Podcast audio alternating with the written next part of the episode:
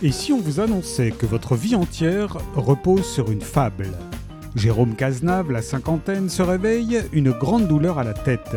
Dans un service de réanimation, tout lui revient à l'esprit.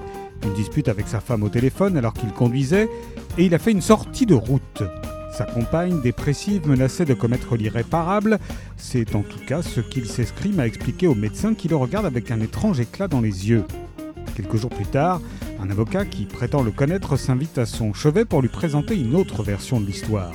Non, il n'a pas eu d'accident, il vient de subir une agression extrêmement violente dans la prison où il purge une longue peine pour le meurtre de sa femme. Naviguant entre vrais et faux souvenirs, Jérôme devra élucider les mystères de son passé pour recouvrer sa liberté.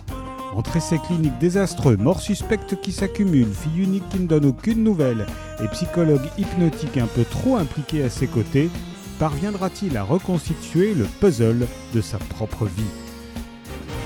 Avant de sombrer de Cyril Carrère est paru chez De Noël.